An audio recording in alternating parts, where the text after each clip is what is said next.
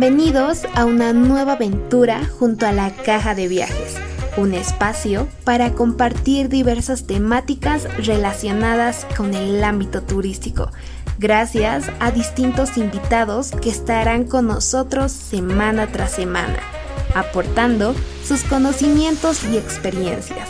Entonces, pónganse cómodos y acompáñenos.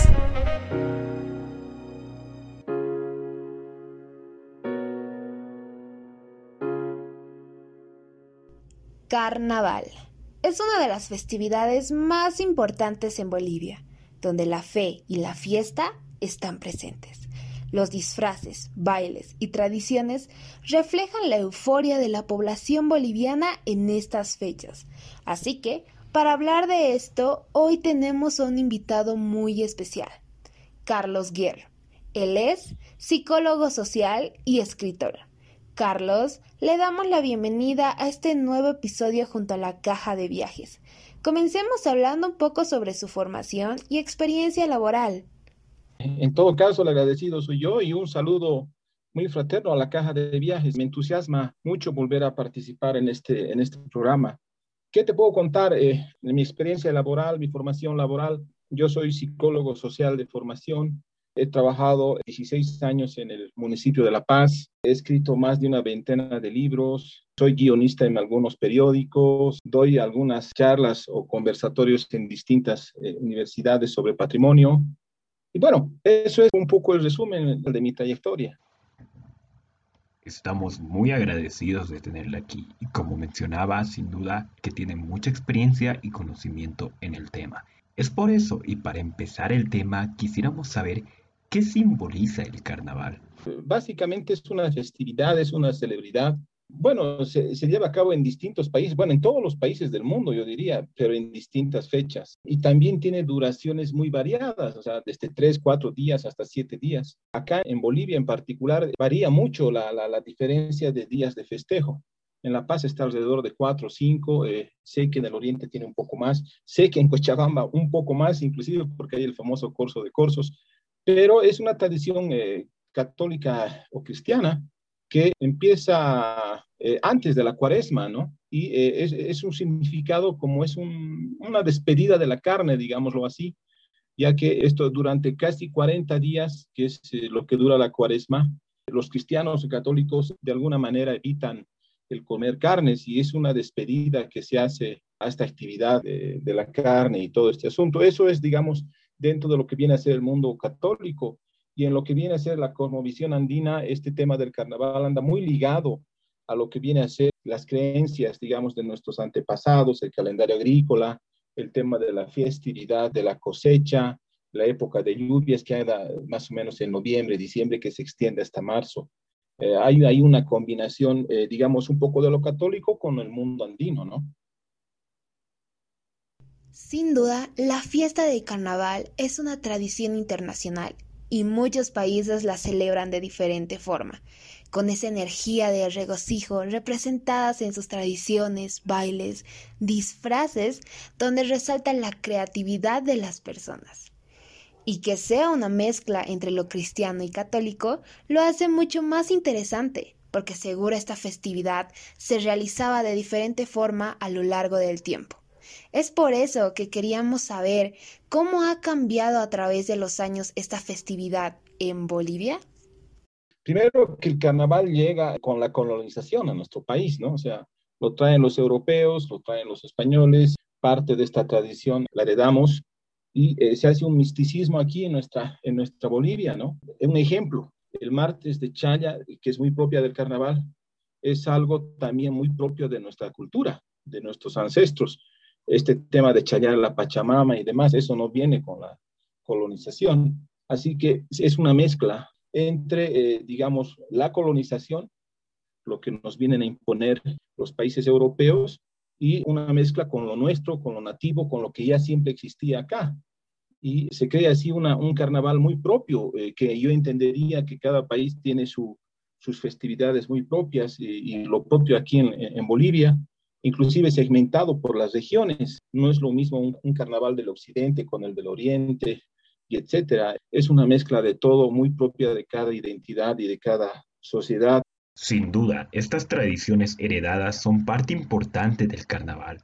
Por eso, quisiéramos que nos mencione más alguna de estas tradiciones y cómo es que surgieron.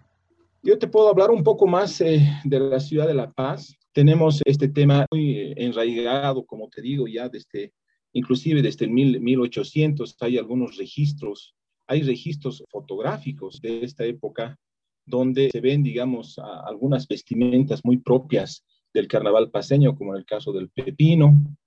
O concretamente, eh, se me ocurre ahora, por ejemplo, por el año 1848 se realizaba la carrera de jinetes en la ciudad de La Paz. Era una carrera que eh, organizaba eh, el municipio y que partía de lo que hoy es el nudo Villazón, se iba por el Prado, se subía a la Avenida América, Plaza Alonso de Mendoza, entraba a la calle Comercio y acababa en la Plaza Murillo. Esta carrera de jinetes se festejaba por varios años y se daban premios a, los mejores jinetes. Era todo un acontecimiento eh, propio del carnaval, pero te hablo del 1848, imagínate, eh, desde estas fechas. Hoy por hoy ya no hay ni siquiera jinetes, ¿no? Y así ha ido evolucionando, digamos, un poco el, carnaval en distintos segmentos también de, de las clases sociales acá en la ciudad de La Paz. Teníamos, por ejemplo, segmentos muy, muy populares como los artesanos a principios de siglo, que eh, ellos se organizaban en comparsas. Eh, te hablo del 1900 al 1930 más o menos. Hacían ellos unas, comparsas de carnaval, pero que bailaban, digamos, por el sector del cementerio, básicamente del cementerio general acá en la ciudad de La Paz. Alrededores del cementerio, ellos tenían ahí sus, sus lugares de encuentro, de baile y, digamos, de, de, de esparcimiento. También la alta sociedad tenía sus famosas mascaradas que realizaban en la, ciudad de La Paz, eran unas mascaradas en todo caso muy, muy sonadas porque tenían unas invitaciones eh, muy elegantes, muy particulares, iban autoridades, a la clase muy alta de la ciudad de La Paz. Este tipo de festividades se hacían en los mejores salones que existían en ese momento en la ciudad. Se me ocurre, por ejemplo, el Teatro Municipal, el Club de La Paz, el Fantasio, el Casino Internacional o el White House Hotel, que era otro salón famoso en la ciudad de La Paz. Imitaba mucho, digamos, eh, al carnaval europeo. ¿Por qué? Porque se realizaban este tipo de bailes, además que los disfraces venían también muy de acuerdo con, digamos, con la moda europea. Se disfrazaban de reyes, eh, de monarcas, etcétera, etcétera. Era una cosa muy sonada, eh, muy elegante, donde eh, la gente tenía la costumbre de botarse harina. En esa época, a principios de siglo, se hacían unos pequeños cartuchos de harina en un papel muy suave como el crepé. Ellos tenían la costumbre de lanzarse, digamos, estos cartuchos de harina y eran unas cosas pequeñas como un borrador, digamos, una goma, ¿no? Se lanzaban ellos y, y se manchaban, digamos, un poco la vestimenta. Las mujeres tenían la tradición de esparcir perfume, en algún caso, o agua de color. Esto se mantuvo, esta tradición se mantuvo hasta el año más o menos 1930-34, donde eh, inicia la guerra del Chaco y ahí ya se limita el juego de harina, motivo por el cual, o sea, esto es por la, por la guerra, no había mucho alimento en las ciudades, escaseó mucho el tema de la harina y se elimina el tema del juego de harinas y pasa, digamos, más al tema de globos de agua y etcétera. Pero es un proceso largo que ha tenido la ciudad de La Paz en todo lo que viene a ser el desarrollo eh, del, del, carnaval. Como te digo, el tema, por ejemplo, de los disfraces antes eran más sencillos en las clases populares y en las clases eh, de clase media, y clase alta imitaban más el carnaval europeo. Eso es así a grandes rasgos este desarrollo del carnaval en La Paz y un poco en Bolivia, ¿no? Todas las tradiciones que las personas tenían es impresionante. De igual forma es curioso cómo algunas se han mantenido y evolucionado de generación en generación, siempre simbolizando algo importante para cada persona. Bien, usted nos hablaba de las vestimentas y del pepino, lo cual me parece muy curioso, por lo que nos gustaría saber más acerca de este personaje y del origen de algunos otros, como el chuta, la chola paseña y la diablada. El tema del pepino acá en la ciudad de La Paz es algo muy, muy tradicional, muy sonado. Creo que es el personaje personaje más destacado dentro de lo que viene a ser el carnaval en parte del occidente acá, en, especialmente La Paz, ¿no? Surge a partir del 1900 más o menos, y hay hasta el día de hoy hay dos discusiones de su origen, ¿no? Básicamente eh, radican en el pierrot. El pierrot es un, es un pepino europeo, podemos llamarlo así, como un arlequín, para los que conocen lo conocen de esta manera mejor, es un arlequín. Y eh, se cree que ha habido una adaptación de este arlequín a un tema más eh, nativo, más propio nuestro. De esa manera se cree que surgió el, el famoso pepino. Pero eh, también hay otra, otra corriente que habla de que alrededor del 1870 más o menos llega a la ciudad de La Paz eh, un circo, un circo con personajes uruguayos. Ahí había un personaje, un payaso que era Juan José Pepe, Juan José Pepe Podesta, si no me equivoco. Él interpretaba al Pepino el 88, lo llamaban así, al payaso Pepino el 88. Y él tenía esta vestimenta muy parecida al Pepino, te hablo de 1870 y esta presentación del circo en la ciudad de La Paz causó eh, mucho beneplácito, digamos, en la comunidad y se cree también que de ahí eh, se copió este personaje, este el Pepino, el 88, y eh, de esa manera se lo llega a introducir en lo que es el carnaval. Existen estas dos versiones, estas dos corrientes de la aparición del Pepino. En todo caso, es algo del 1900 o 1870 su aparición. Y como te digo, existen algunos registros fotográficos de principios de siglo donde ya sí se ve eh, eh, la participación del pepino. El personaje del pepino es una cosa muy interesante. No te olvides que en tiempos de la dictadura, te hablo de 1970 más o menos, nuestros gobernantes decían que eh, se bailaba mucho en el carnaval y que deberíamos trabajar más que bailar, digamos, ¿no? Y de alguna manera se ha ido reprimiendo la actividad esta de los pepinos, han ido queriendo anular esta fiesta, pero no se pudo, pues, o sea, tú sabes que el, que el boliviano se, tiene las artes para los carnavales, eh, es danzante de naturaleza, y no se pudo, pues. Y de esta manera, nuestro carnaval, con todos los personajes, el chuta, el pepino, la chola, etcétera, etcétera, hasta el día de hoy se consolida más o menos con una actividad que empieza con el desentierro del pepino, que generalmente es entre los primeros eh, domingos del mes de enero, esa fecha es muy, muy variable. Luego está el corso infantil, donde igual está el pepino presente, que es el sábado. Luego está la farándula de pepinos y comparsas, que viene a ser el domingo. Luego está el giscanata, que viene a ser el lunes. Y está el, martes de chaya, ¿no? Hay una gran participación de chutas y, pepinos, ¿no? Ahora, el chuta... Eh, de origen más eh, provincial. Esto es, o sea, se cree mucho que es de, de Corocoro. Hay muchas eh, versiones del origen de, del Chuta. Como te digo, ese no es muy propio de la ciudad de La Paz, sino más de, las provincias. Pero es interesante también el, el, personaje del Chuta viene de la provincia Pacajes. Hay una discusión entre Corocoro y, Ca, y Caquiaviri, pero bueno, más allá de esa discusión, el origen eh, es de la provincia Pacajes.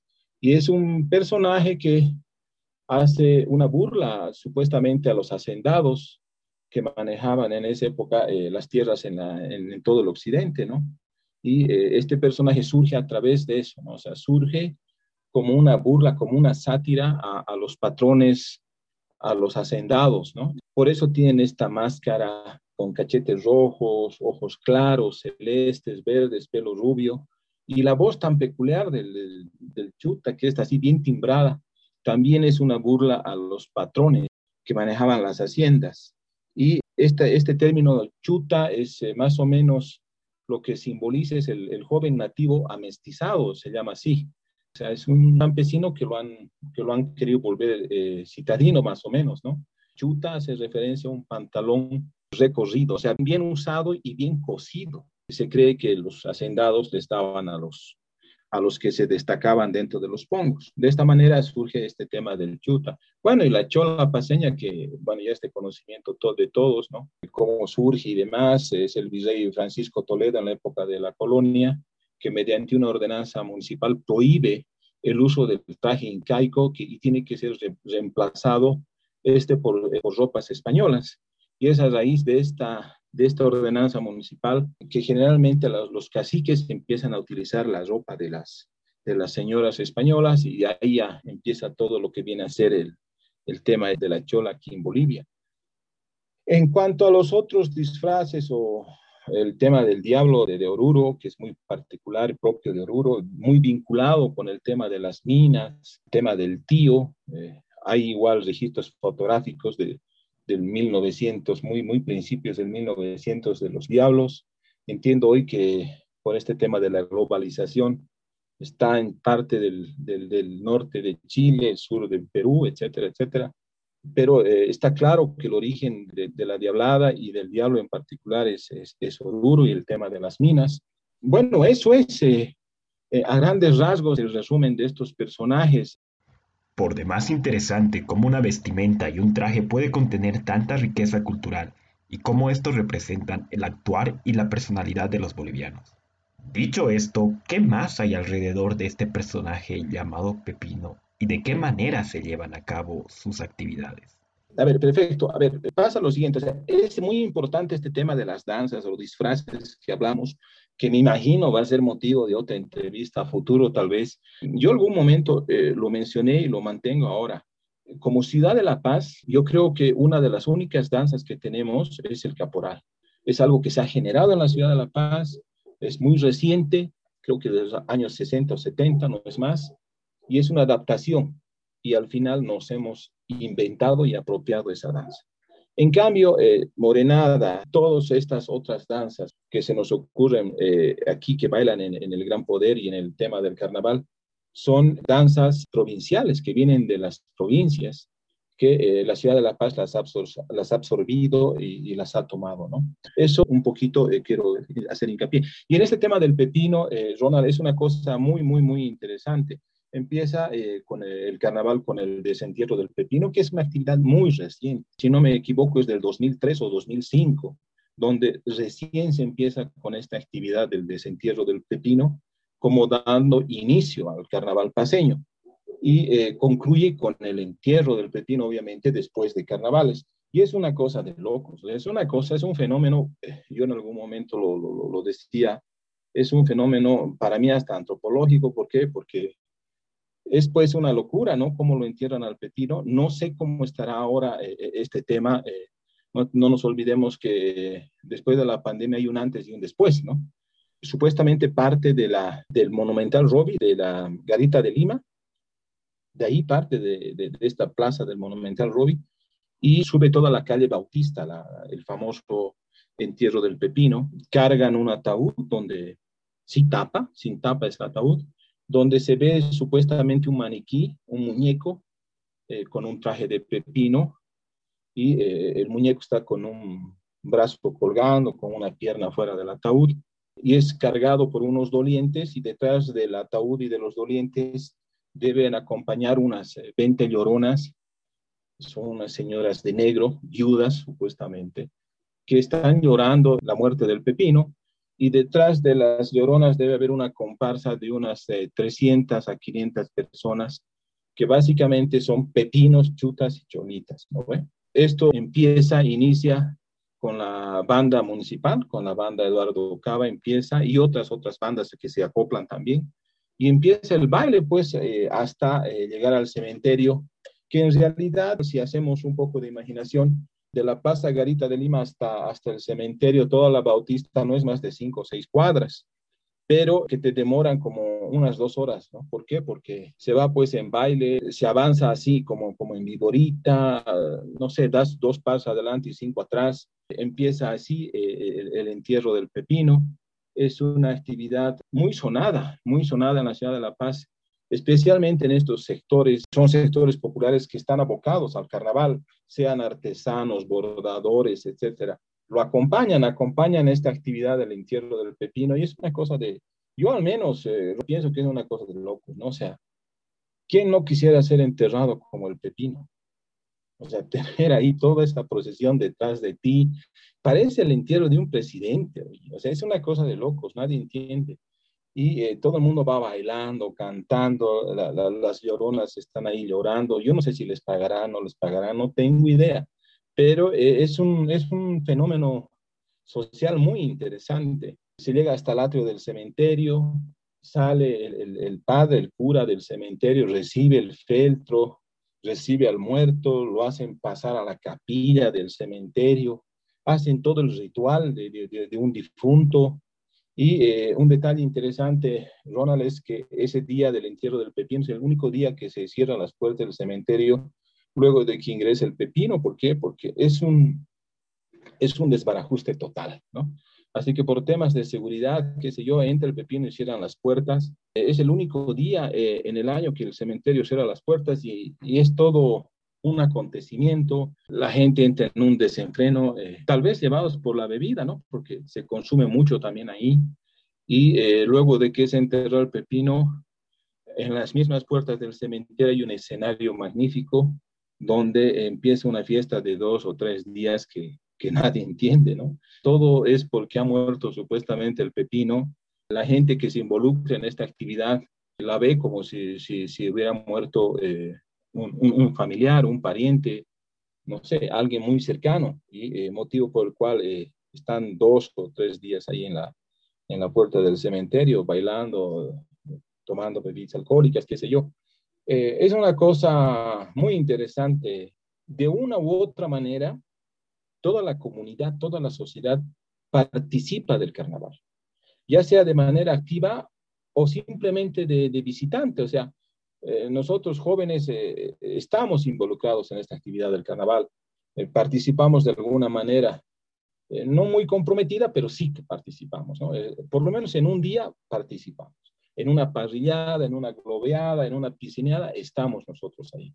Pero hay gente que lo vive más intensa, hay gente que lo participa los tres, cuatro o cinco días, se mete con todo, son de largo aliento. O de repente los, los señores de la tercera edad van de curiosos pues al curso infantil, lo llevan al nieto, lo llevan al hijo, qué sé yo, y están ahí, participan, ¿no? De una manera no muy activa, pero de alguna manera se involucran. Así que yo creo que es una de las pocas eh, festividades o celebraciones que involucra de manera masiva a una sociedad, a una comunidad. No podemos hablar de un 100%, pero sí yo creo que eh, de alguna u otra manera involucra de gran manera a toda una comunidad. Y este tema del, del, pepino aquí en la ciudad de La Paz, algún momento lo decía, lo manifestaba, de repente eh, amerita un mayor estudio, un mayor análisis, más profundo, ¿no? Eh, este tema de, la entrada de los pepinos, que es una cosa que nadie entiende, que parte en la avenida Montes y que acaba cerca al estadio, ahí al estadio de Miraflores, es pues una, locura, ¿no? Eh, en el primer palco ya, ya empieza la guerra, la globeada total, como van autoridades ediles eh, en primera fila, la banda y autoridades ediles eh, son los primeros que arremeten, ¿no? O sea, son las primeras bajas en la entrada de Pepinos, les dan con todo, les dan con todo. Y las, las, las bajas son pues igual eh, importantes, ¿no? Y eh, a todo lo largo de la, de la entrada de Pepinos, uno ve distintas, distintas actividades que no dejan de llamar la atención. La primera, como te digo, el palco de San Francisco ahí es, yo lo diría, es un juzgamiento con las autoridades municipales, ¿no? El tema del alcalde Arias con este tema de la basura y demás, ¿no? Eh, hay un repudio, digamos, al, incremento de la basura, no lo sé muy bien, pero fija, Lija, que van a estar eh, ahí en el palco de, de, San Francisco y le van a dar con todo si es que aparece el alcalde ahí bailando como, como en la primera línea como Pepino. Le van a dar con todo. Y eso se ha vuelto algo eh, una, ritualidad, si quieres llamarlo así. La gente, la sociedad va al palco de San Francisco y te dan con todo. Después, llegando a la Plaza Camacho, tú sabes que aquí en La Paz es muy sonado este tema, Club Strong y del Club Bolívar. No te olvides que la rivalidad que existe entre estos dos clubes está dentro de las 25 rivalidades más importantes del mundo. Y no lo digo yo, lo dije una revista deportiva que es Derby. Esta revista ha clasificado entre las 25 rivalidades más importantes del mundo, la del Club Strong y la del Club Bolívar. Así que eh, en este sector de la, plaza, de la Plaza Camacho, donde son las velas, se esperan estas dos comparsas y se dan con todo, ¿no? O sea, se tiran globos, luego de que se acaban los globos vienen con matasuegras y, y es quien hace corretear al otro.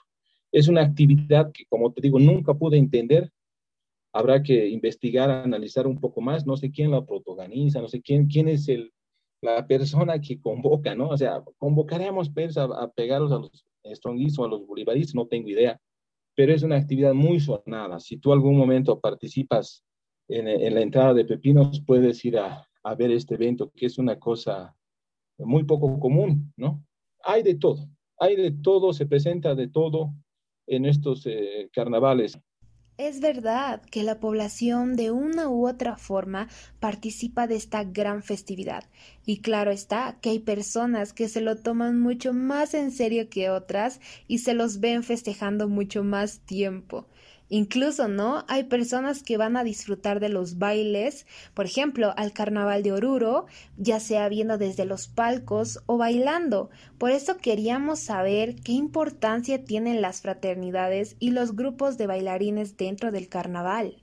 Estas eh, fraternidades o comparsas que llamamos en distintas ciudades de Bolivia, tanto en La Paz, Santa Cruz, Oruro, Tarija, qué sé yo, Cochabamba, eh, para mí es otro fenómeno social, ¿no? De repente yo no soy tan joven como para participar en estas fraternidades, pero sí tuve la oportunidad de ver, de, de vivenciar estas fraternidades. Existe una amistad contra fuego y agua, ¿no?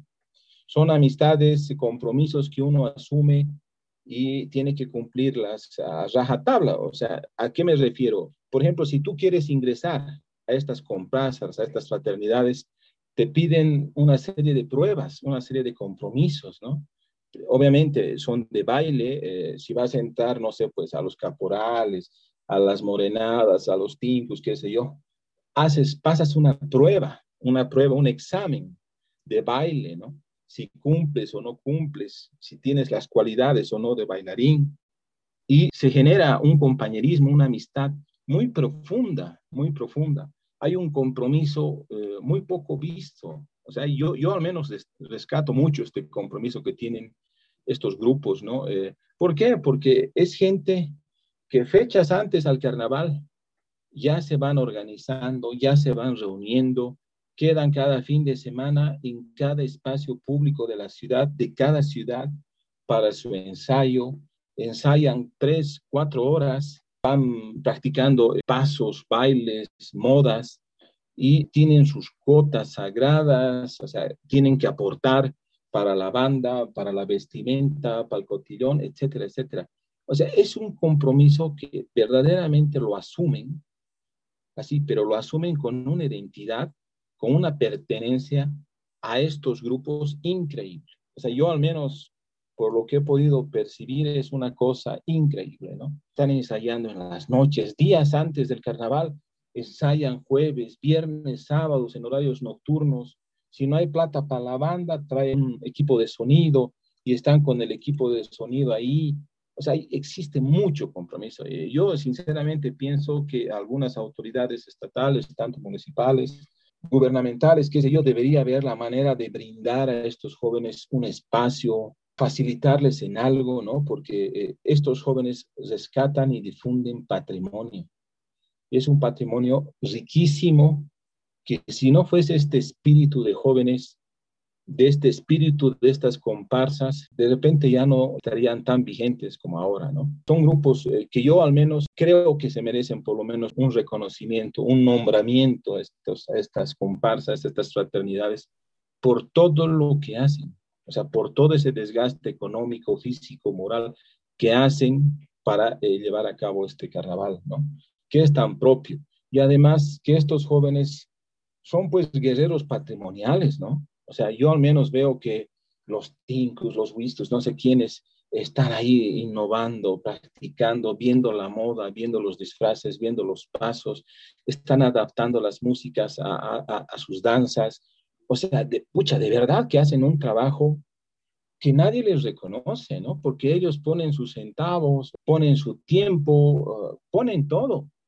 Y nosotros como simples espectadores solamente vemos el espectáculo, pero creo que ese espectáculo tiene un gran sacrificio.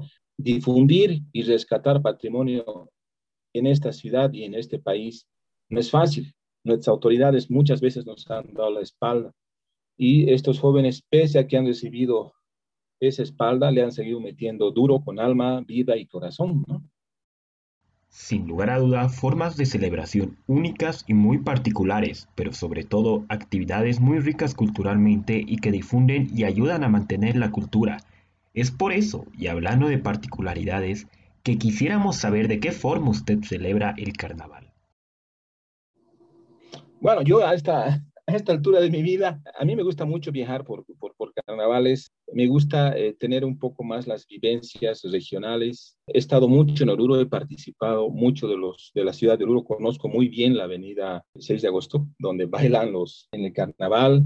Eh, conozco la Plaza Mayor, conozco algunas comidas de Oruro, como el tema del charpecán, etc. Yo vivo así, yo participo así, o sea, yo voy, viajo a las distintas eh, ciudades o comunidades donde me involucro no como un actor principal, sino como un visitante, como un espectador más. Me interesa mucho escoger, analizar, ver, explorar cómo la gente en distintas regiones festeja, eh, vive el carnaval. En este carnaval en particular, este 2022, me estoy yendo a Santa Cruz. Voy a tener un poco la oportunidad de terminar de entender este carnaval y ver cómo funciona, cómo es el asunto. Yo sinceramente creo que eh, el carnaval del occidente eh, de Bolivia es muy interesante. En Oruro se, transpira carnaval, se vive el carnaval.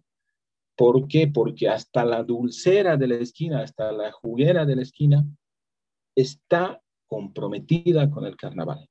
O sea, ellos esperan el carnaval porque saben que de alguna u otra manera se benefician de esto. Tengo esa experiencia de, de Oruro, ¿no?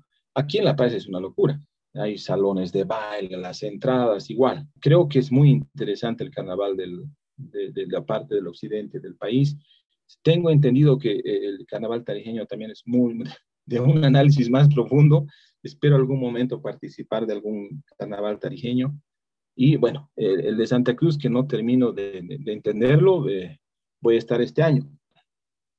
Muy interesante y sobre todo, como usted dijo, animar a toda esta población a que sea partícipe activa de esta celebración, ya que es algo muy único que tenemos en nuestra cultura. Y para finalizar el episodio, quisiéramos hacerle la última pregunta, que es ¿qué tipo de adaptación se debe hacer esta fiesta para que continúe vigente a pesar de las restricciones de bioseguridad? Muy interesante la pregunta, Ronald. O sea, yo tengo el pensamiento firme de que hay un antes y un después en la humanidad con este tema del COVID, ¿no? O sea, muchas cosas han cambiado. Había un antes y un después con este tema del COVID. Eh, como yo veía en, carnavales anteriores, en La Paz, especialmente en Oduro, creo que también, algunas empresas eh, privadas y algunas instituciones estatales tenían, digamos, el tino de partir algún tipo de información Básicamente, información de, cuidados y reproducción sexual. Algunas otras empresas o instituciones regalaban ah, preservativos, qué sé yo, alguna información más acompañada. Espero que este año tenga eh, igual, eh, se tome eh, estos recaudos, o sea, tanto empresas privadas, estatales, municipios, etcétera, gobernaciones, tengan este, este cuidado, no sé, que en los palcos se tenga barbijos, que se pueda tener, digamos, este tema de geles y demás a, libre disposición, ¿no? Eso es lo único que yo puedo eh, opinar, recomendar, eh, Ronald, o sea, hay, hay entidades, hay, hay oficinas encargadas sobre estos temas eh, de salud pública. Así que eh, serán ellos los, los llamados y que correspondan, digamos, a este cuidado de los, de los participantes y jóvenes y, bueno, de los concurrentes a este tipo de actividades y festividades. También un poco de conciencia eh, de nosotros, eh, de los involucrados, el tema de vacunas, hay un carnet de vacunación, etcétera, etcétera. Eh, tendrán que cumplir seguro. Yo estoy de que las comparsas, estas fraternidades, eh, han tomado y esos recaudos. O sea, no ha sido fácil salir de esta situación yo creo que nosotros nos, hemos, nos podemos declarar sobrevivientes del COVID, ¿no? ¿Quién no ha sido afectado con este virus? O sea, familiar, vecino, amigo, conocido, ha tenido una consecuencia del COVID. Así que eh, yo creo que ha llegado a conciencia de todos nosotros y eh, lo mínimo que podemos hacer es eh, tener nuestro carnet de vacunación, nuestra tercera dosis. Yo hablo de manera particular, o sea, yo tengo mi tercera dosis y tengo mi carnet de vacunación Así que yo pienso que es un tema también conciencial, ¿no? Y eh, lo van a aplicar seguro eh, estas comparsas, estas fraternidades, estos amigos folcloristas y todos estos eh, involucrados en el carnaval, seguro que van a estar involucrados con el tema del cuidado, Ronald. Carlos, de parte de todo el equipo de la Caja de Viajes, queremos agradecerle por habernos regalado un pequeño espacio de su tiempo para contarnos un poco más acerca de esta gran festividad llena de euforia y fe en las personas. Fue un gusto en verdad. Le deseamos mucho éxito en las actividades que realiza y esperamos reencontrarnos en una pronta ocasión. Más bien, yo les agradezco a la Caja de Viajes por tener esta apertura y hacer una entrevista más, más abierta, fuera de esquemas, eh, salidas de protocolo, ¿no? Y eh, creo que por ahí va. Eh, hay, que, hay que intentar cosas nuevas, como que ustedes la están haciendo, por cual los felicito. siempre va a haber temas de conversación, en esta ocasión así el carnaval. Va a haber seguro futuros temas. Es tan algo tan propio, tan único el tema del carnaval, yo te decía, por ejemplo, estas bandas, ¿no? Eh, tú eres joven, Ronald, estás en la universidad, eh, tu espíritu es fuerte, luchador, guerrero, puedes estar tres, cuatro días en una actividad de manera continua, ¿no? Tu espíritu, tu fortaleza te permite eso, ¿no? Yo no sé si ahora yo podría hacer lo mismo, ¿no?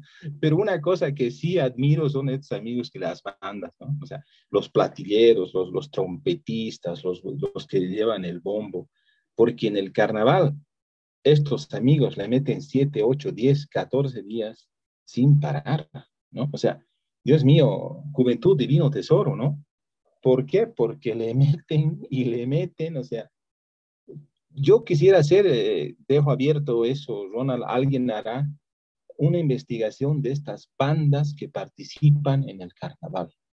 Debe ser una locura. Imagínate eh, tú meterte ahí de platillero o de trompetista, no sé, de tamborero, o sea, de lo que sea, pero tener esa vivencia de participar en un carnaval de músico debe ser miércoles. No sé, pues tienes que ser fondista para eso, ¿no? O sea, imagínate tocar trompeta 14 días y en ese estado, ¿no? Porque en el primer día te has chupado y, estás los 14 días chupado. Así que eh, este tema del carnaval es muy propio, es una identidad muy propia nuestra. Eh, no te olvides que estas bandas han sido robadas por Chile, han sido robadas por el Perú, robadas entre comillas, lo digo, ¿por qué? Porque han sido invitadas al Perú, han sido invitadas Chile para que toquen allá eh, con los grupos eh, de bailarines de estas regiones. Eh, son parte fundamental de este carnaval. Así que el agradecido soy yo. Presto siempre a cualquier otra entrevista y felicitar a toda la gente de, de la Caja de Viajes. Les recordamos que pueden seguirnos en nuestras redes sociales en Facebook, Instagram, TikTok, YouTube y en nuestra página web donde podrán encontrar nuestro blog. Les agradecemos por habernos acompañado en otro episodio de su podcast de información turística. Esperamos que haya sido de su agrado y nos acompañen cada semana para más aventuras junto a la caja de viajes.